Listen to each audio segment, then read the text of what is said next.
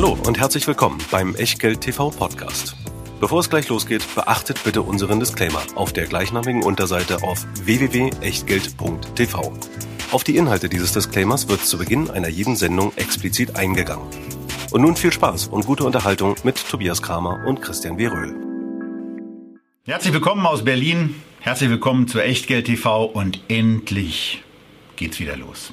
Wir können endlich wieder reisen, zumindest virtuell haben wir uns heute was vorgenommen, äh, wo es uns zunächst mal so einen, an so einen Sehnsuchtsort von Reisetätigkeit verschlägt. Wir fliegen als erstes in die USA, danach geht's weiter nach Japan, von da aus geht's in die Emerging Markets und dann hopsli popsli zurück nach Deutschland, nach Europa, wo wir uns zunächst mal was in Europa angucken, dann nach Deutschland zurückkehren und dann machen wir Feierabend. Das alles in den nächsten 60 Minuten und das vor allen Dingen mit Small Caps, mit kleinen Unternehmen, die, das werden wir dann auch gleich sehen, gar nicht so unbedingt klein sind. Und äh, eure Reiseleiter auf dieser Tour sind wie immer Christian Veröhl und ich. Mein Name ist Tobias Kramer und da ja bei jeder Flugreise es losgeht mit den Sicherheits Vorkehrungen, den Sicherheitsbedingungen und den Sachen, auf die man aufzupassen hat. Zunächst mal der Hinweis an euch. Wenn ihr jetzt gerade Sauerstoffmasken vor euch seht, dann ist irgendwas ganz schrecklich schiefgegangen. Aber wenn ihr jetzt gleich den Disclaimer seht, dann läuft es genauso, wie es laufen soll. Herzlich willkommen und viel Spaß mit Christian. Vor allem, wenn ihr ihn hört. Hallo auch von meiner Seite zum letzten Mal mit der liederlichen Corona-Matte, bevor nächste Woche hoffentlich die Friseurin sich daran macht. Äh, völlig unfrisiert wie immer unser Disclaimer, unser Hinweis, alles, was wir hier machen, ist natürlich keine Aufforderung zum Kauf oder Verkauf von Wertpapieren und dementsprechend auch keine Anlageberatung, Rechtsberatung oder Steuerberatung. Wir tun hier unsere Meinung kund heute zu mehreren ETFs und was ihr aus diesen Meinungen macht oder eben nicht macht, das ist ganz allein euer Ding und damit auch euer Risiko. Wir können dafür keinerlei Haftung übernehmen, genauso wenig wie wir eine Gewähr übernehmen können für Richtigkeit, Vollständigkeit und Aktualität der Unterlagen zu dieser Sendung, die ihr natürlich wie üblich in der Echtgeld TV Lounge findet. www.echtgeld.tv für diejenigen, die die Adresse immer noch nicht kennen oder die sich immer noch nicht dort angemeldet haben.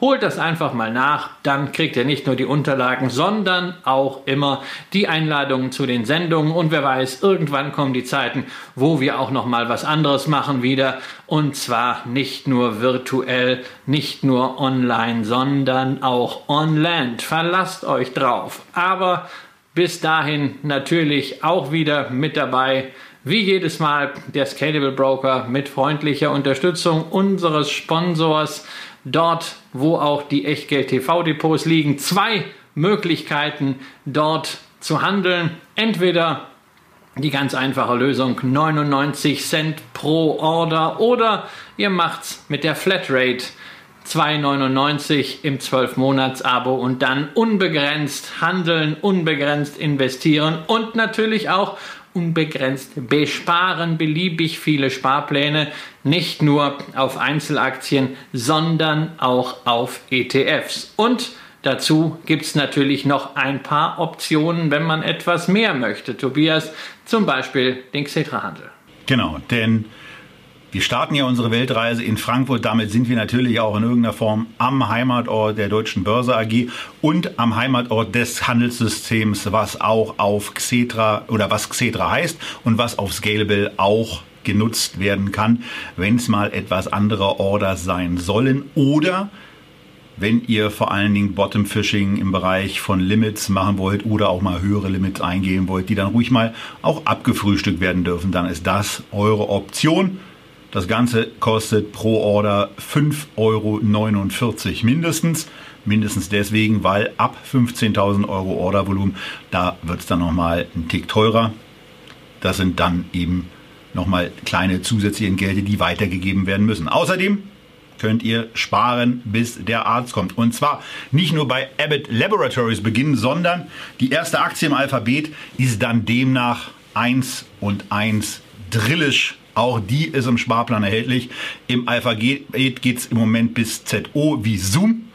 Dahinter ist zwar noch ein bisschen was, aber das ist jetzt angeregt, dass man diese Aktien dann auch mit dazu tut und dann dafür sorgt, dass das auch mit dabei ist. Und bevor wir jetzt gleich auf unsere Weltreise gehen und uns Small Cap ETFs überall auf dem Globus investierend anschauen, ist es zunächst mal ein Moment, sich auch noch mal ein Stück zurückzulehnen und vielleicht mal kurz zu gucken, wenn wir jetzt gerade schon in Frankfurt sind und an unserem Gate auf den Abflug in die USA warten, dann ist ja da in diesen letzten Tagen etwas passiert, was aus den USA zu uns herübergekommen ist. Ein Exportschlager ist jetzt auch an der Frankfurter Börse notiert namentlich eingeführt, naja, lustigerweise auch von so einer Art Steuerflüchtling, der dieses Vehikel hier an den Markt gebracht hat. Klaus Hommels heißt er. Wir reden über Specs, über diese Special Purpose Acquisition Companies, wo eine Hülle mit Geld geflutet wird, damit sie dann eine andere Firma übernimmt und diese ohne aufwendiges IPO, ohne aufwendigen Prospekterstellungskram an die Börse bringt. Christian, was ist da passiert? Ja, wir haben jetzt auch in Deutschland endlich ein Spec. Wer das bislang vermisst hat in den USA, hat es ja im letzten Jahr gemessen am Volumen mehr Spec-Listings gegeben als richtige Börsengänge.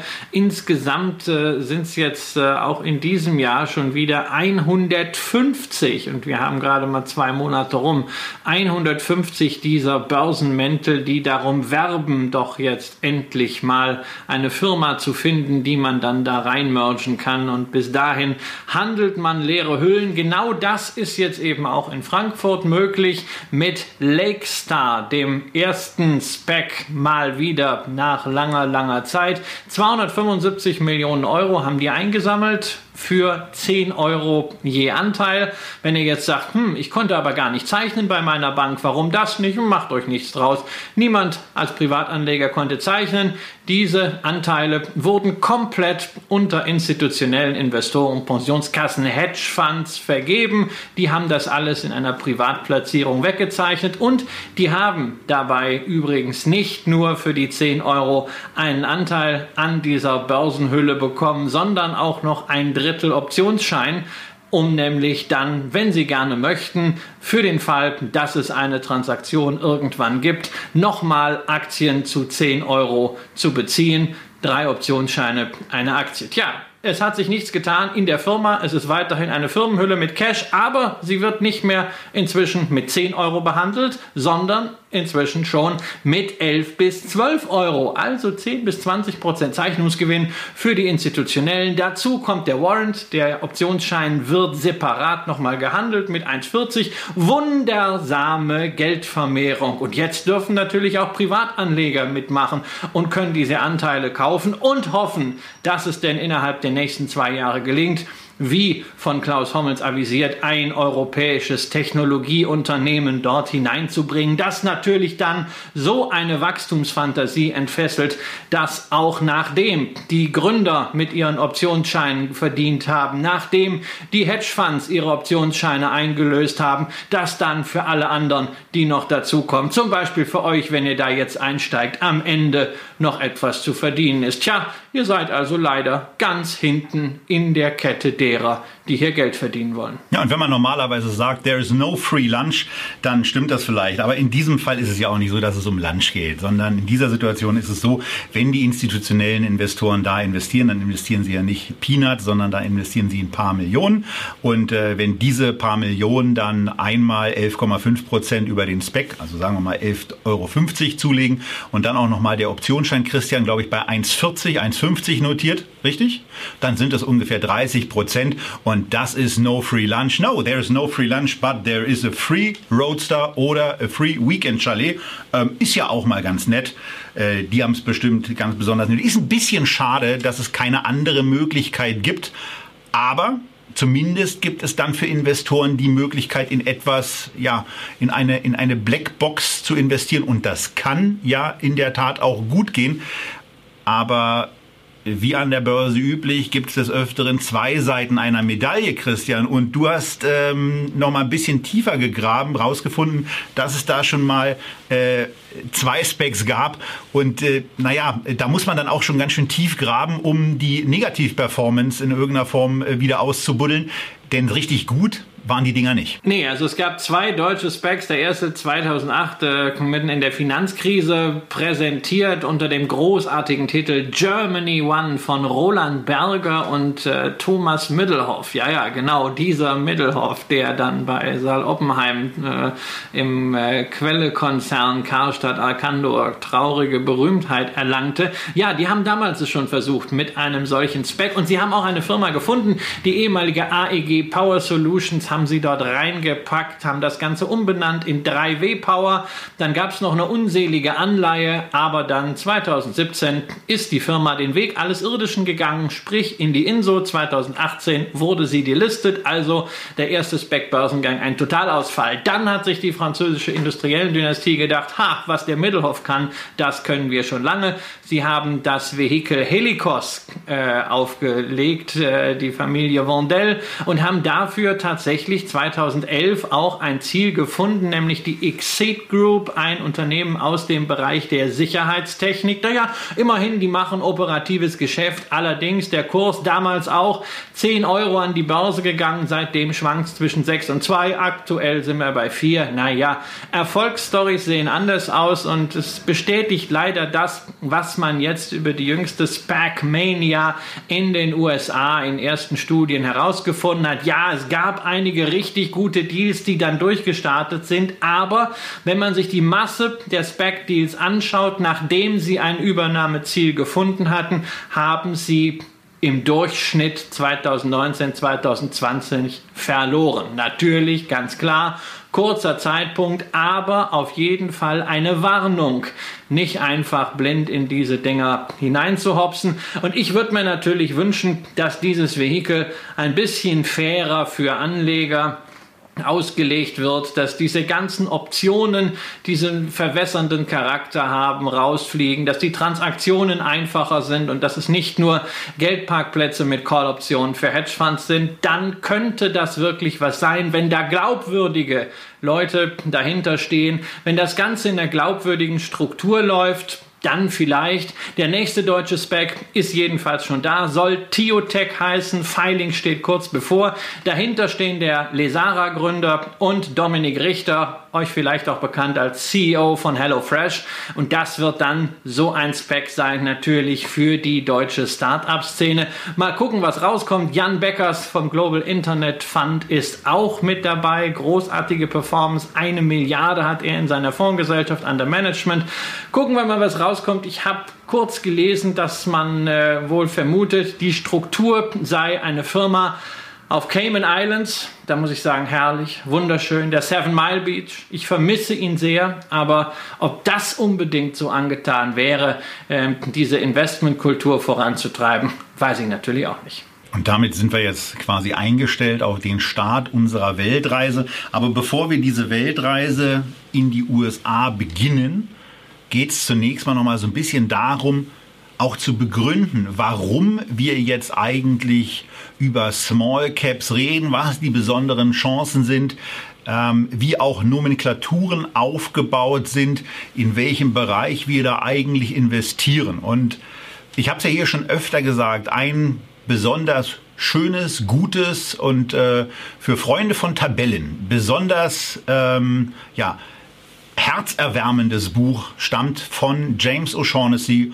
What Works on Wall Street. Und er hat in jahrzehntelangen Aufarbeitungen herausgefunden, dass insbesondere kleine Unternehmen, auch günstig bewertete, aber heute ist vor allen Dingen unser Thema kleine Unternehmen eine Outperformance generieren. Und äh, Christian, dazu gibt es dann auch nochmal zwei Ergänzungen die äh, diesen Punkt der Outperformance äh, auch vor dem wissenschaftlichen Hintergrund aufnehmen, aufarbeiten und ein bisschen mehr Erklärung dazu bieten, wie es eigentlich zu dieser Outperformance kommt, die wir uns beim MSCI World, um da mal zu starten, um einen Blick auf ein Weltportfolio aus Small Cap Werten zu richten, einfach mal damit zu beschäftigen, woran liegt das, dass Small Caps so gut und so viel besser auch laufen. Ja, es gibt eigentlich zwei Erklärungen. Die eine ist aus dem Bauch so auch sehr, sehr verständlich. Äh, kleinere Unternehmen haben natürlich ein ganz anderes Wachstumspotenzial.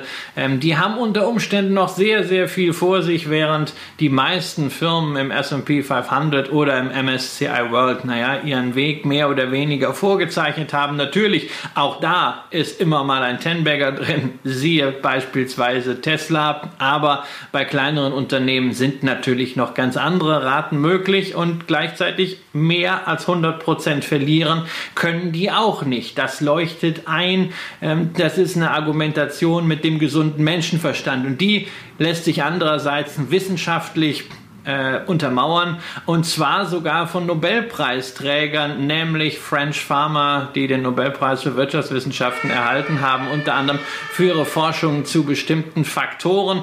Die sagen, es gibt eine sogenannte Faktorprämie bei kleinen Werten. Die kleinen Werte sind eben weniger liquide handelbar, weniger transparent, auch mit Blick teilweise auf Rechnungslegungsstandards, auf Folgepflichten für die Börsennotiz und folglich gibt es eine Prämie dafür, dass ich als Investor diese Liquiditätseinschränkungen akzeptiere und deswegen in the long run über die Zeit laufen kleinere Werte nun mal besser als die großen. So, und das ist dann eben etwas, was ihr euch zunutze machen könnt. Und wir zeigen euch in der nächsten Dreiviertelstunde, mit welchen Produkten ihr das machen könnt.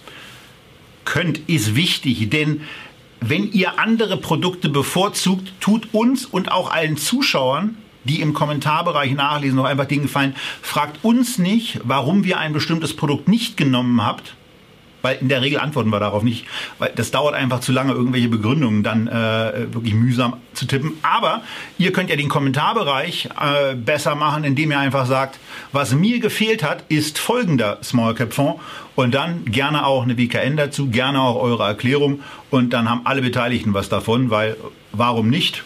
hilft eigentlich gar keinem, außer dass es uns Arbeit machen würde, wenn wir sie uns denn machen würden. Zurück zu den Small Caps. Wir sind ja beim MSCI World hier im Moment und das ist deswegen wichtig, weil wir nicht bei allen, aber an, an vielen Stellen auf diese Nomenklatur zurückgreifen werden und die MSCI-Indizes nehmen, denn die haben eine Herangehensweise, bei der sie einfach sagen, wir unterteilen den Aktienmarkt in vier verschiedene, nämlich in den von Large Caps, in den von Mid Caps, in den von Small Caps und in den von Micro Caps. Micro Cap nimmt dann immer nach dem nach dem, nach dem Buch sozusagen ein Prozent der, der Restmarktkapitalisierung auf. Large Cap sind 70, Mid Caps sind 15 Prozent. Naja, und wenn er jetzt sauber mitgerechnet hat, wisst ihr, dass 14 Prozent noch übrig sind. Und genau über diese 14 Prozent reden wir heute. Und das ist deswegen auch so wichtig, weil in den MSCI World Indizes oder in den anderen MSCI Standardwerte Indizes immer diese 85 Prozent aus Large und Mid Caps subsumiert werden, wenn nichts anderes dran steht. Und da, wo Small Cap draufsteht, da ist dann eben auch Small Cap drin und der hat in den letzten 20 Jahren eben von einem Indexstand 100 sich auf 450 in der Weltvariante entwickelt, während der MSCI World zwar eine tolle Performance gezeigt hat, aber eben nur in Anführungsstrichen bei knapp 300 angekommen ist. Ja, da sieht man also, die Sache mit äh, der Faktorprämie hat für dieses lange Zeitfenster von knapp äh, 20 äh, Jahren jetzt funktioniert. Ähm, es gibt natürlich bei French Pharma nicht anhand von MSCI-Indizes, sondern anhand anderer Indizes sehr, sehr viel längere Rückberechnungen, äh, sehr viel längere Analysen. Die sind auch im Internet kostenlos abrufbar. Man kann auch Datenbanken bei Professor Schiller kostenlos äh, abrufen.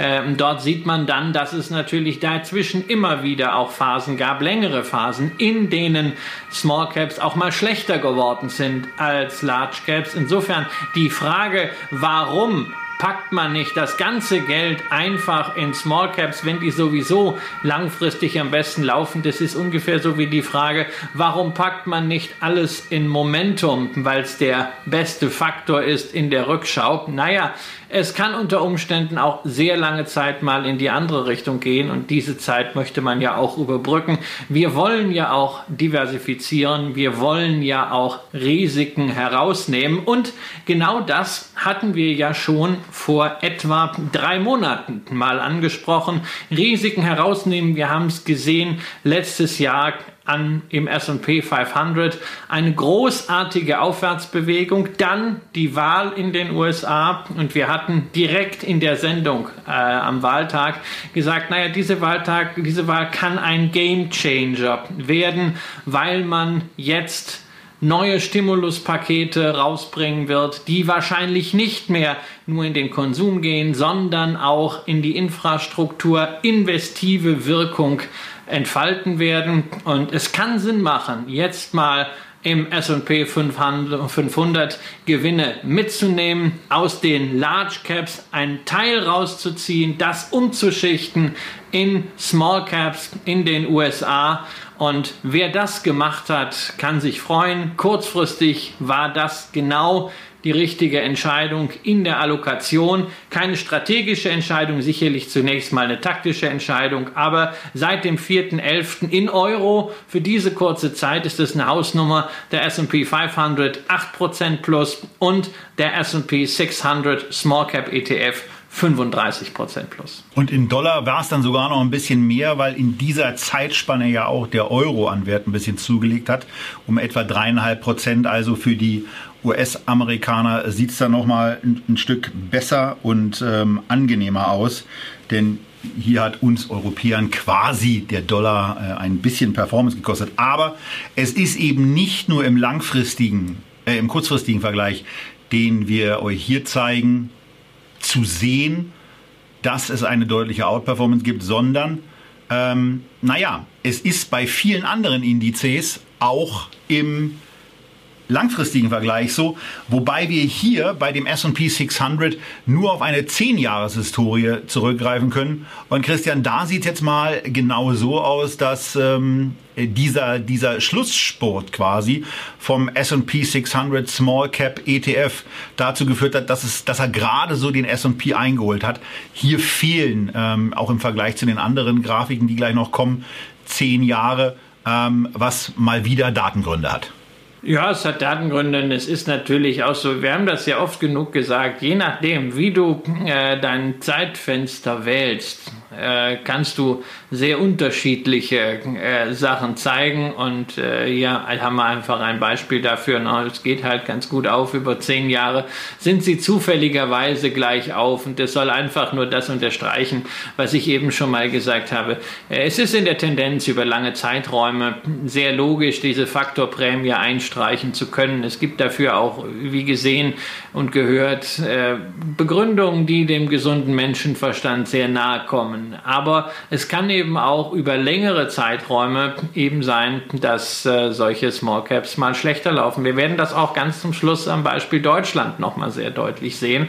Äh, und insofern das auch nochmal als Hinweis darauf, wir reden hier nicht darüber, äh, einen MSCI World Index oder einen äh, S&P 500 komplett zu substituieren durch Small Caps, sondern es geht uns darum, insbesondere bei denjenigen herauszufinden, die jetzt vielleicht ein klassisches Weltportfolio haben. Welcher Small Cap Fonds kann dazu die optimale Ergänzung sein, wenn man sich in einem Schritt überlegt, naja, vielleicht aus zwei Fonds mal drei zu machen oder aus drei Fonds mal vier zu machen. Welcher Fonds hat nicht nur die besten Aussichten, sondern auch das höchste Diversifikationspotenzial mit Blick auf das klassische Weltportfolio?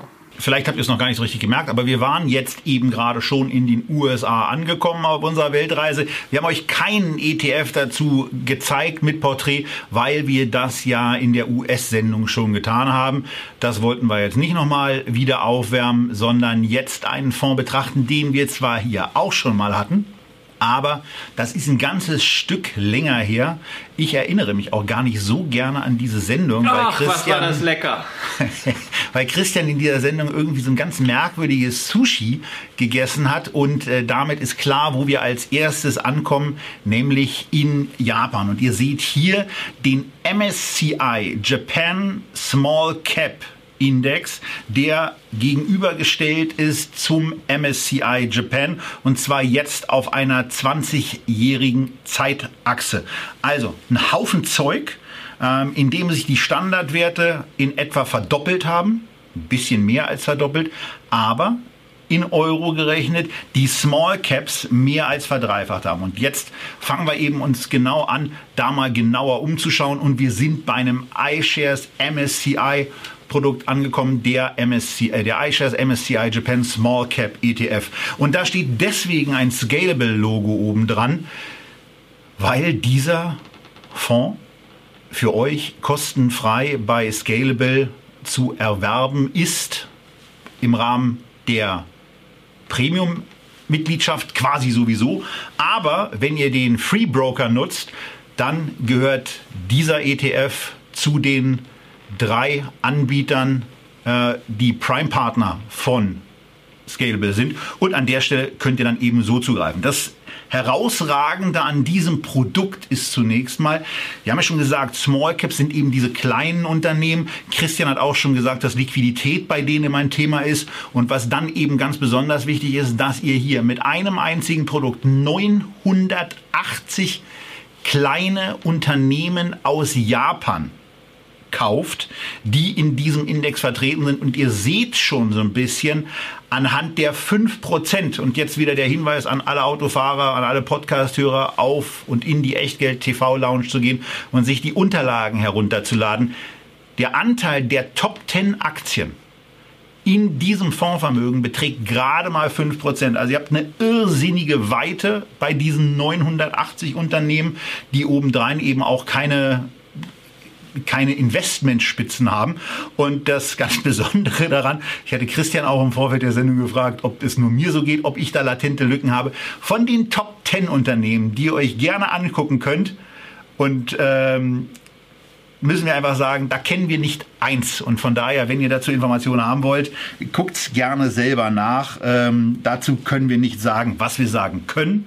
Ist das dieser Index in den letzten Jahren seit unserem Lieblingsdatum Anfang 2008 165 Prozent in Euro zugelegt hat, während der MSCI Japan nur wieder in Anführungsstrichen 95 Prozent zugelegt hat. Und hier zeigt sich eben schon mal dieses Aufwärtspotenzial, für das man obendrein im Moment auch sehr, sehr wenig bezahlt. Christian, was ähm, können wir dazu noch ergänzen zu diesem Produkt, was wir schon mal als sehr, sehr positiv in der Vergangenheit besprochen haben und in dem, in dem wir, glaube ich, auch beide investiert sind. Du hast diesen Fonds, glaube ich, auch, oder? Ja, ich habe den auch und das äh, ist halt wirklich das Pure Play für Japan. Man hat ja im MSCI Japan, also im Leitindex, auf den es ja auch zahlreiche ähm, ETFs gibt, wo eben Large Caps und Mid Caps drin sind, wie du das eben erläutert hast. Da hat man die großen Firmen drin, wie eine Toyota, eine Softbank, eine Sony, eine Keyence, eine Nintendo. Allein diese fünf, sechs Firmen äh, haben schon über 15 Prozent. Aber das sind japanische Firmen, von ihrer Herkunft her und von ihrem Domizil her, aber sie hängen natürlich letztendlich an globalen Trends. Wenn man wirklich in die japanische Volkswirtschaft investieren möchte, in dieses ganz spezielle Wirtschaftsmodell mit sehr besonderen Herausforderungen, die natürlich aus der Enge räumlicher Natur resultieren, aber auch aus der äh, demografischen Struktur, dann ist man mit diesem Produkt natürlich sehr, sehr fokussiert dabei. Man hat einen höheren Industrieanteil nochmal als bei äh, den großen Indizes. Man hat überhaupt keine Klumpenrisiken. Das werden wir auch bei den anderen Small Cap Fonds gleich nochmal sehen. Das ist hier kein Thema, weil da ragt halt nicht sowas raus wie vier, fünf Plattformunternehmen. Wenn Unternehmen zu groß sind, werden sie eben abgegradet. Dann kommen sie in den großen Index und sind da zunächst mal kleinere Werte. Äh, da ist ist immer so ein gewisser Durchgangsbahnhof hier. Hier hat man den ganz klaren Fokus. Man kann diese Unternehmen entdecken, aber also wenn man die 970 Unternehmen nicht einzeln entdeckt, weil man kein Klumpenrisiko hat, ist das auch nicht so schlimm. Was einfach generell eine Wahnsinnszahl ist, ist 970 Small Caps. Ja, es gibt ja auch so einen Small Cap Index für Deutschland und in dem sind von MSCI 107 drin. Das zeigt einmal mehr, wie sehr der deutsche Kapitalmarkt gemessen an der volkswirtschaftlichen Relevanz und am volkswirtschaftlichen Gewicht Deutschlands unterentwickelt ist. Ja, und das zeigt, dass ein Land, was auch nicht an allen gesellschaftlichen Stellen für Fortschritt steht, Japan, ist an einigen Stellen sogar ziemlich rückständig. Bei Technologie sind sie das natürlich nicht und beim Kapitalmarkt sind sie das eben auch nicht. Über neunmal so viele Unternehmen in diesem Small Cap Index enthalten. Also wenn ihr euch für Japan und Investments in Japan interessiert, ist dieser ETF einen unbedingten Blick wert.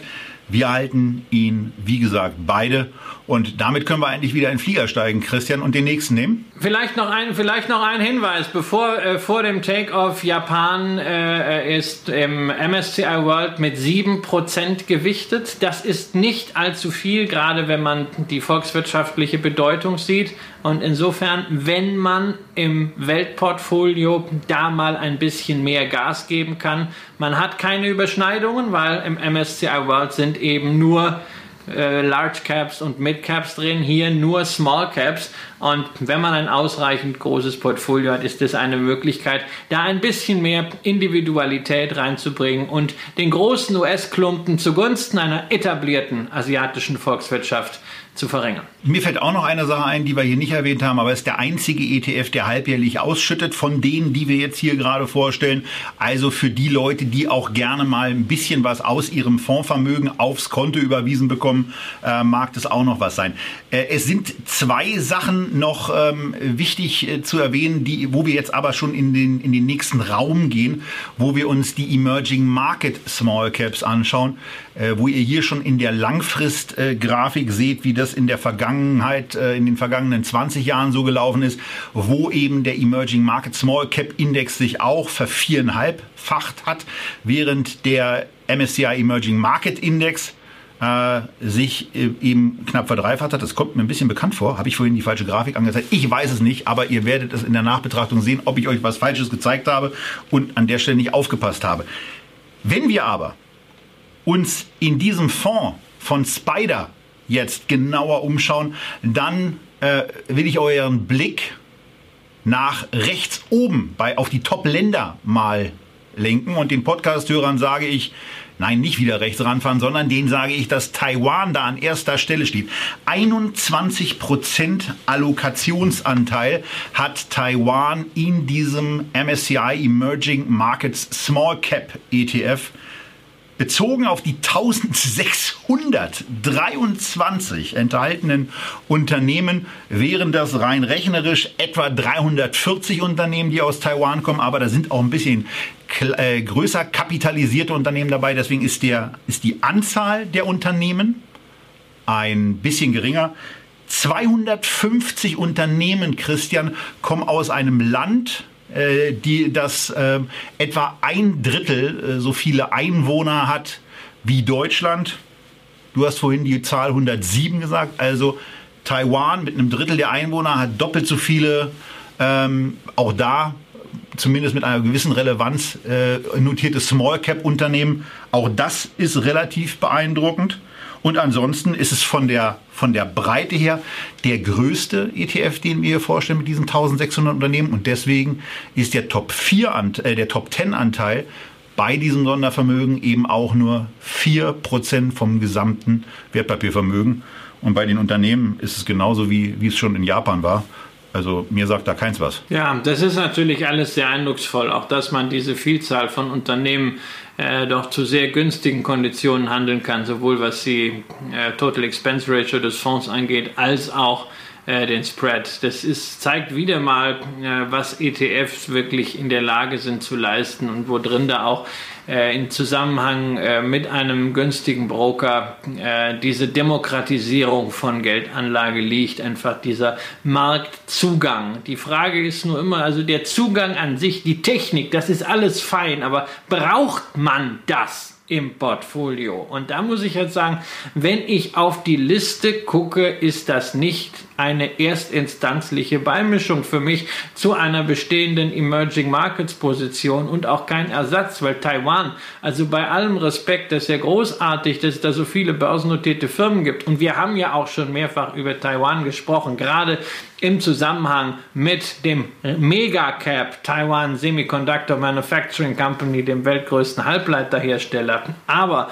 möchte ich 21 Prozent meiner Emerging Markets Position in einer so kleinen Jurisdiktion haben, ähm, die ja außerdem irgendwie auch politisch äh, limitiert und umstritten ist, das halte ich äh, für sehr, sehr kritisch. Ja, wohlgemerkt, wir sind, reden hier über 21 Prozent im MSCI Emerging Markets, im Großen sozusagen sind es 13. Indien 15 Prozent könnte ich mit leben. Ich finde die 9 Prozent eigentlich ein bisschen wenig, aber mal ganz offen. 13 Prozent China, versus 40 Prozent im MSCI Emerging Markets. Also da muss ich sagen, da fehlen mir irgendwie die Relationen, die sind irgendwie verschoben.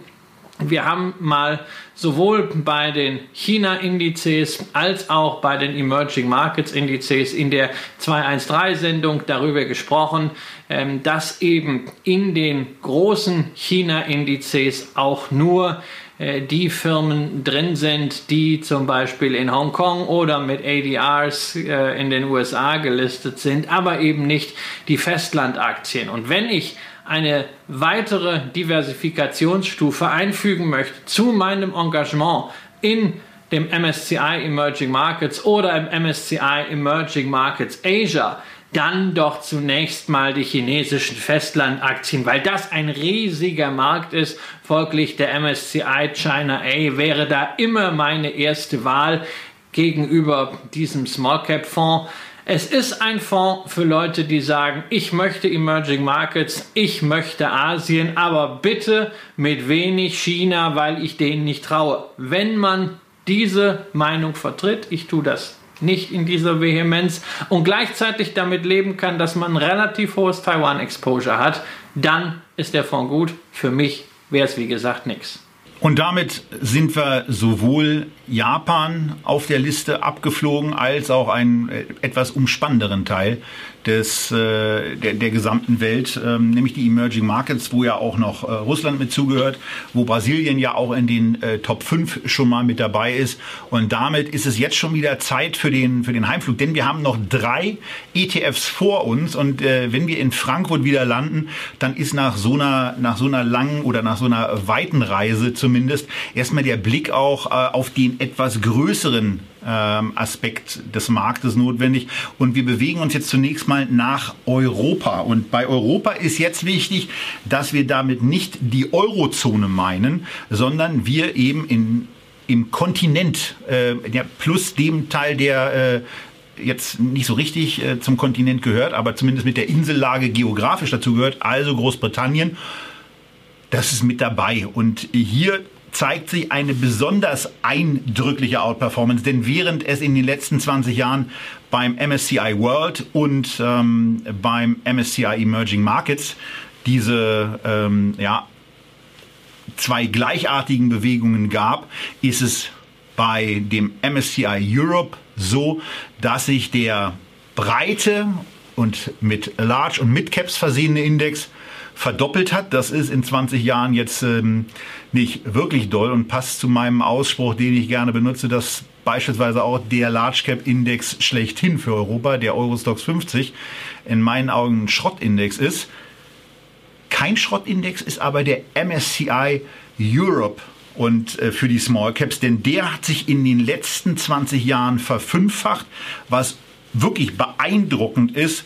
Und wenn man sich dann eben anschaut, was man, was man auch in den letzten dann 13 Jahren mittlerweile, das Echtgeld TV Nullerjahr ist ja 2008, da Anfang 2008, dann nehmen wir nämlich ein schönes Minus, sowohl bei den Small Caps als auch bei den Large Caps erstmal mit, halbieren erstmal schön unsere Position und sehen aber schon an der Grafik, wenn ihr sie vor euch habt, dass die Verluste beim Small Cap Index Mitte 2011 das erste Mal und dann Ende 2012 wieder ausgeglichen sind, während der marktbreite Index bis Ende 2013 braucht und dann kontinuierlich hinterher dröppelt. Das liegt vor allen Dingen auch daran, dass der Anteil von Finanzinstitutionen bei den großkapitalisierten Werten äh, früher mal groß war, jetzt nicht mehr ganz so groß ist. Der, der Anteil hat sich ein bisschen reduziert, aber die schlechte Performance von europäischen Banken äh, knallt da eben schon richtig rein. Knapp 1000 Unternehmen sind auch in diesem sehr, sehr breiten und sehr, sehr großen Aktienkorb drin, die ihr von X-Trackers, also von der DWS, für 0,3 Prozent pro Jahr verwaltet bekommt. Ähm, ihr seht wieder das Scalable-Logo, das ist wieder der Hinweis für euch. Wenn ihr den Free Broker habt, könnt ihr auch die DWS-Produkte handeln, wie ihr wollt. Da entstehen euch keine Extrakosten. Beim Free, äh, beim Premium, beim Prime Broker ist es sowieso so, dass ihr das alles handeln könnt. Auch die anderen Produkte, die wir vorgestellt haben, Christian. Eine Sache sticht hier nämlich heraus. Äh, deswegen als äh, Investment oder als Investorenfreund Großbritanniens, deswegen die Überleitung an dich, ein Drittel der Aktien sind ähm, in Großbritannien und die Hälfte aller Aktien sind sogar außerhalb der Eurozone investiert. Äh, wie, wie kann sowas in, in der Form passieren, in dieser Vehemenz? Nö, was heißt in dieser Vehemenz? Diese Indizes sind ja unbestechlich, sondern sie nehmen einfach Bewertungen ähm, von börsennotierten Firmen und aggregieren sie. Und das sind nun einfach die Zahlen. Und wir haben nun mal äh, sowohl in Großbritannien als auch in der Schweiz Kapitalmärkte, die deutlich entwickelter sind als in der größten Volkswirtschaft äh, der Eurozone, nämlich in Deutschland. Wesentlich mehr Firmen in äh, Großbritannien und Schweiz sind an der Börse als hierzulande. Äh, und diese Firmen haben zum Teil dann auch noch eine sehr ordentliche Kapitalisierung. Insgesamt reflektiert dieser Index natürlich eine Stärke Europas. Wir sind vielleicht nicht dafür gemacht, die großen Technologieführer, die großen Plattformen, die Weltkonzerne hervorzubringen. Es gibt natürlich einige auch abseits der Finanzszene wie eine Louis Vuitton oder wie eine ASML, aber die eigentliche Domäne Europas sind doch sehr viele hochspezialisierte Unternehmen, die in Nischen erfolgreich sind, viele Weltmarktführer darunter. Das ist in Deutschland im Mittelstand genauso, ähm, wie das in Frankreich der Fall ist, in skandinavischen Ländern, aber eben natürlich auch in Großbritannien. Äh, und äh, insofern ist man hier in einer Vollabbildung Europas eigentlich ganz gut bedient.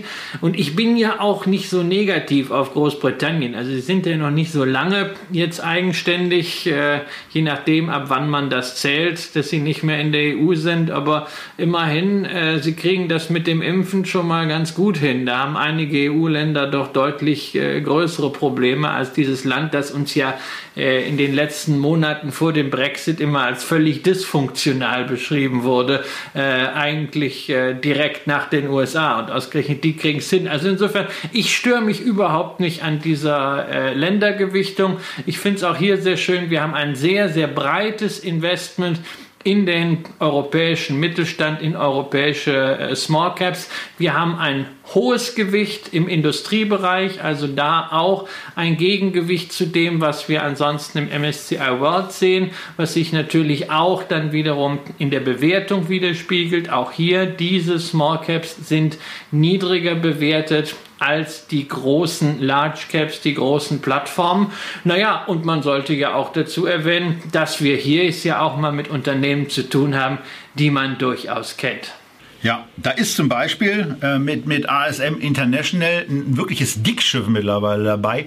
10,8 Milliarden Marktkapitalisierung bringen die da mittlerweile mit. Also so in, in, meiner Definition ist es ja nicht mehr so richtig Small Cap, aber da muss man natürlich auch sagen, äh, die haben einen sehr, sehr ordentlichen Boost in den letzten zwölf Monaten auch genommen. Ja, das ist das eine und ansonsten darfst du natürlich nicht immer von der Marktkapitalisierung äh, kommen, sondern bei Indizes ist relevant die Marktkapitalisierung des handelbaren Streubesitzes. Und wenn da irgendwo Stücke gelockt sind, weil es Großaktionäre sind, weil es strategische industrielle Investoren sind, äh, dann zählen die da nicht rein. Die Performance natürlich hier zum Niederknien seit Anfang 2019 verachtfacht bei ASM. Äh, ja, dem Halbleitermarkt sei Dank. Ähm, ASM kennen wir ja schon, hatten wir letztens erst in einer Feedback-Sendung, äh, nämlich das, was da rauskam. ASML, der Hersteller von Halbleiterlithographen, war in den 80er Jahren mal ein Joint Venture zwischen Philips und eben besagter Firma ASM. Ansonsten die anderen Dickschiffe in Anführungszeichen, weil es sind ja wirklich keine Klumpen, sondern es sind gerade die größten Firmen, sind teilweise auch sehr repräsentativ für diese bunte Mischung an Unternehmen, an Geschäftsmodellen.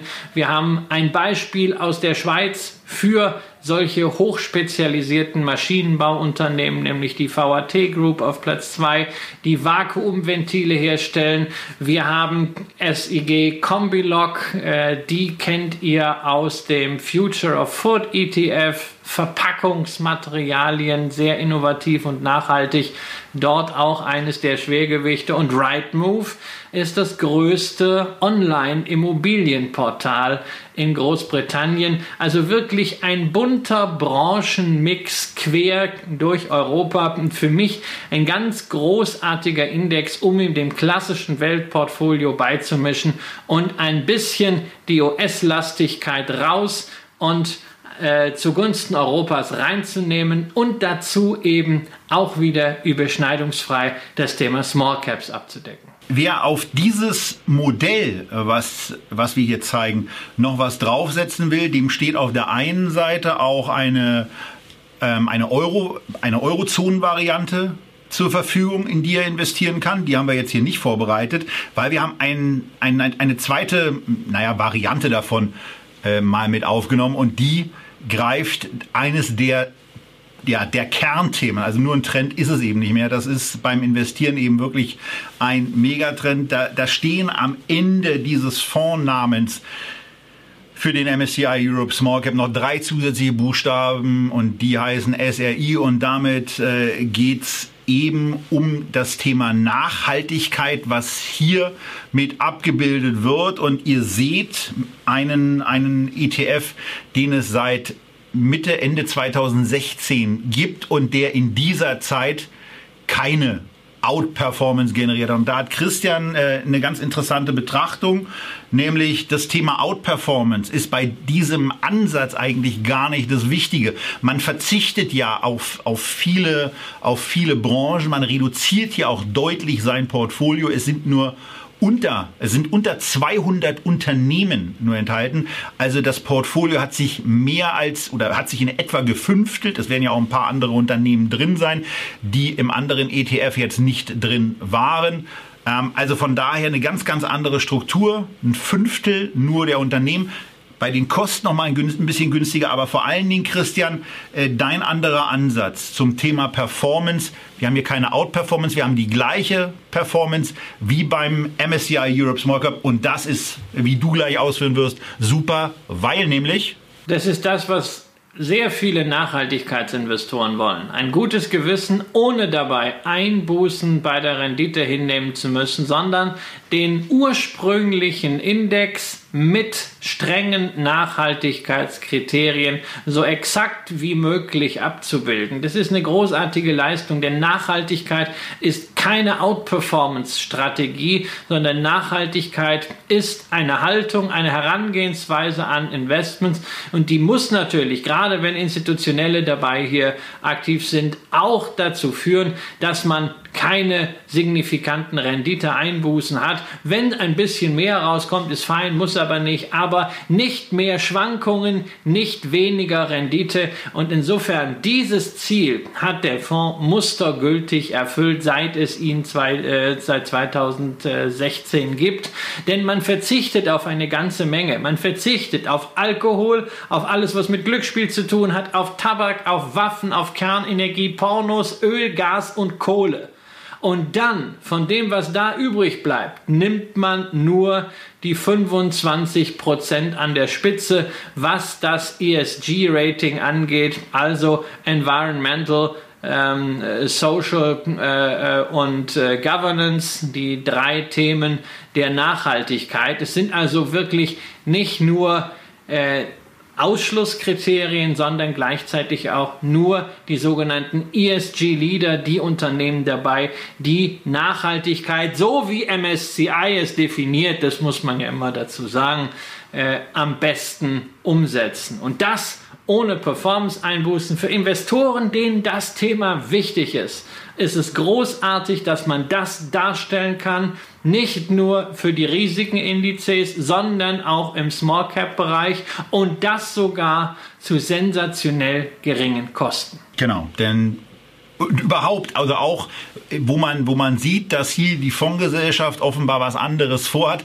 Denn nicht nur, dass die Kosten besonders gering sind mit 0,25 Prozent, äh, physische Replikation ist dabei auch mit inkludiert. Das Fondsvolumen ist im Moment gerade mal 62 Millionen Euro. Und das heißt hier, also bei dem Fonds zahlt man mit großer Wahrscheinlichkeit einfach noch drauf, weil also auch so ein Portfolio nach den Kriterien zu managen, das kostet ein bisschen was. Den Apparat bereitzuhalten kostet ein bisschen was.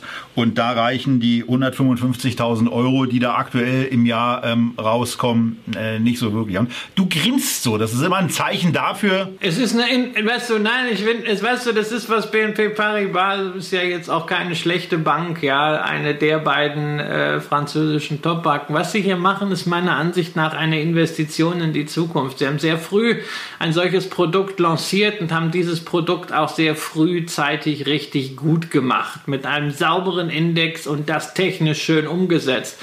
Und äh, es wird die Zeit kommen, wo in dieses Produkt mehr Geld hineinfließen wird. Das wird zwangsläufig sein, alleine weil der Gesetzgeber in Europa dafür sorgt, dass diese nachhaltigen Investments aktiv eingesetzt werden müssen, dass man eher ein Opt-out dafür braucht. Und dieses Thema steht sowieso noch am Anfang. Da werden wir noch viel erleben. Man kann da wirklich sehr, sehr äh, engagiert drüber diskutieren, über die verschiedenen Definitionen von Nachhaltigkeit Nachhaltigkeit, über die Macht, die MSCI und andere Ratingagenturen in diesem Kontext kriegen, wer diese Macht dann am Ende prüft, wie diese Macht missbraucht werden kann. Das steht alles auf einer anderen Uhr. Aber momentan macht BNP Paribas einfach für die Investoren, die das wollen, ein richtig gutes Angebot.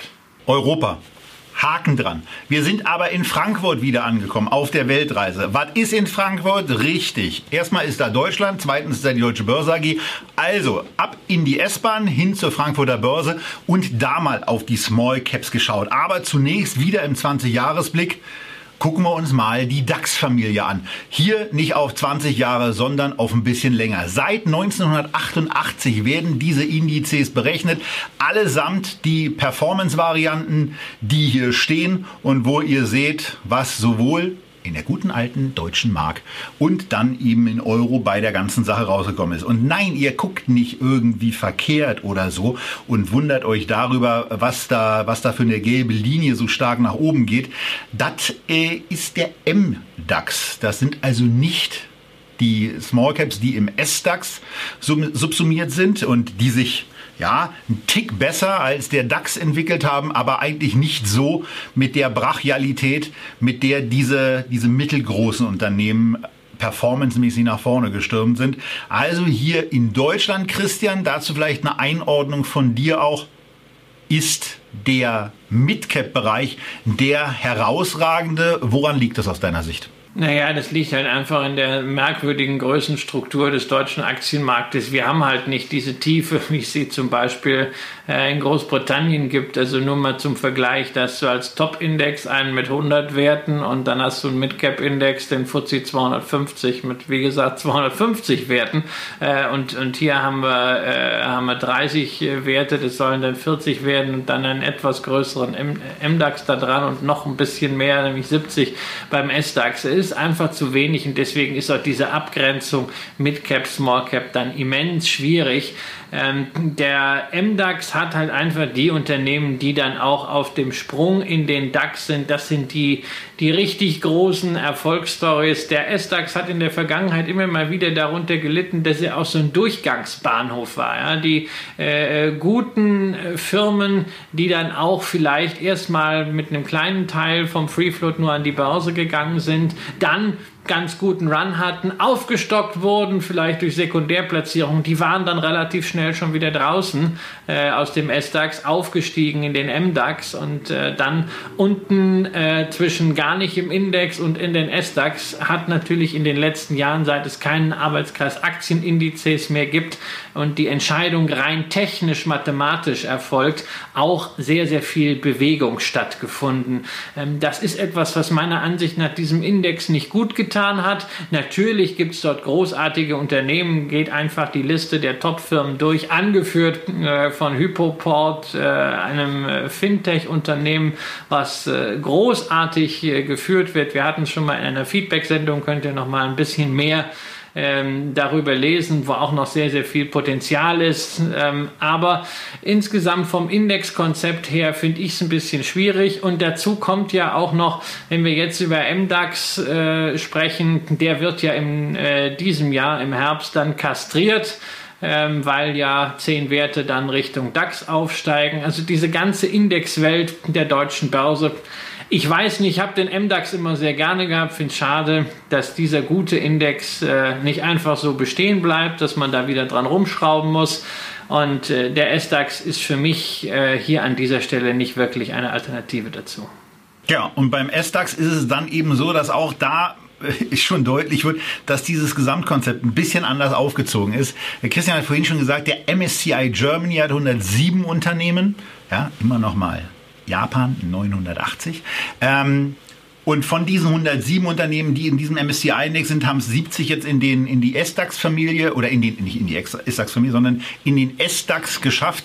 Äh, also auch da ein deutlich komprimierteres Portfolio, wo die Top 10 dann eben auch einen Anteil von 30 Prozent haben. Also hier haben wir quasi nicht diese Art von breitestmöglicher Diversifikation, sondern hier haben wir hier haben wir ja, ein deutsches Mittelstands, kleinerer Mittelstandsportfolio, was in den letzten 13 Jahren eine tolle Outperformance gegenüber dem DAX gezeigt hat. Gründe äh, sind dann ähm, wieder mal auch bei den Banken äh, schwerpunktmäßig zu suchen, äh, auch bei dem einen oder anderen Automobilhersteller. Ja, auch bei dem einen oder anderen Chemiekonzern und äh, ähm, SAP ist jetzt ja dann zum Schluss auch nicht so gelaufen. Also da muss man auch sagen, Outperformance gegenüber dem DAX da muss man jetzt nicht so unbedingt schnell für laufen, weil der DAX ist halt nicht wirklich ein Konkurrent. Ne? Trotzdem ist es bei, bei mir persönlich eben so, also ich selber investiere überhaupt nicht im DAX, also vielleicht mal in DAX-Unternehmen, aber überhaupt nicht im Index, sondern nehme dann bei meinen Sparplänen äh, gleichteilig MDAX und SDAX. Das hat in den letzten ja, 13 Jahren dann eben ganz gut funktioniert. Man schon darauf hingewiesen, in der Zeit davor gab es eben äh, auch nicht so eine erfreuliche Zeitspanne, insbesondere in den 90ern. Die 90er, Jahre, die 90er Jahre, genau. Die 90er Jahre waren eine äh, verlorene Dekade für äh, den S-DAX. Also 91 bis 2000 lief er kontinuierlich schlechter als äh, der DAX. Ja, nicht nur, weil man äh, natürlich dann an der New Economy nicht mehr partizipiert hat, aber das lief auch schon vorher nicht wirklich gut. Ähm, da hat man eben die Liquiditätsprämie dann auch mal über ein Jahrzehnt nicht abrufen können, obwohl der Markt wirklich illiquide war, zahlreiche Verzerrungen. Der eine oder andere, der schon ein bisschen länger dabei ist, wird sich da an viele, viele deutsche Nebenwerte, Geschichten erinnern. Manches davon würde heute gar nicht mehr so gehen, wäre äh, bestimmt auch äh, justiziabel. Ähm, aber es können solche Zeiten äh, auch wiederkommen. Das kann an dieser Stelle auf jeden Fall Warnung sein. Ähm, und wenn man natürlich in deutsche Small- und Mid-Caps investieren möchte, dann ist es eine Möglichkeit, das so zu machen wie Tobias, MDAX und SDAX zu besparen. Man kann aber auch natürlich gleich den europäischen Blick darauf richten oder man macht das Ganze eben mit einem aktiv gemanagten Fonds. Und das, Tobias, wird ja ein weiteres Thema unserer Reise durch die Small Cap Welt sein, denn wir haben ja heute nur angefangen, uns dem Thema zu nähern, sehr standardisiert mit ETFs mit der Frage, wie kann man ein Weltportfolio mit Small Caps ergänzen. Da sind unsere Favoriten, ich denke, das kann man sagen, auf jeden Fall Europa und dann in zweiter Instanz Japan. Ähm, aber es gibt natürlich noch andere Möglichkeiten. Wir werden ja auch über Einzelaktien aus dem Small Cap Bereich sprechen in den nächsten Wochen fokussiert und natürlich auch über aktiv gemanagte Fonds. Ihr merkt, wir waren jüngst an der Themenplanung dran und äh, freuen uns schon auf die nächsten Wochen, wo euch einiges Spannendes wieder erwartet, denn wie bei Paulchen Panther, heute ist nicht aller Tage, wir kommen wieder, keine Frage. Und wir sind zu meinem großen Erstaunen in der Tat in unserer Zeitplanung geblieben. Wir haben es geschafft, diese Sendung auf eine Stunde kompakt zu limitieren. Wir haben, glaube ich, klasse Investmentanregungen für euch mit dabei. Äh, Christian hat gerade nochmal Europa und Japan hervorgehoben. Die solltet ihr euch mit einem ganz, ganz besonders offenen Auge und auch Geist nochmal anschauen und für euch überprüfen, ob das nicht eine sinnvolle Ergänzung und äh, eine sinnvolle Abrundung eures ETF-Portfolios oder auch eurer internationalen Diversifikation darstellen könnte. Wenn es euch gefallen hat, freuen wir uns auf euren Daumen, auf eure wohlmeinenden Kommentare. Wenn euch etwas gefehlt hat, wie schon gesagt, dann bitte eine saubere Begründung einfach mal abliefern. Gerne auch drei Bullet Points dazu, was ihr an einem anderen ETF oder auch an einem äh, überhaupt anderen Produkt für besser findet. Und dann freuen wir uns A auf eure Kommentare, B auf eure Teilungen, C, wenn ihr das nächste Mal wieder mit dabei seid und D, wenn ihr das Ganze vor allen Dingen gesund seid. Bis dahin alles Gute aus Berlin und bis zum nächsten Mal bei Echtgeld TV. Tschüss.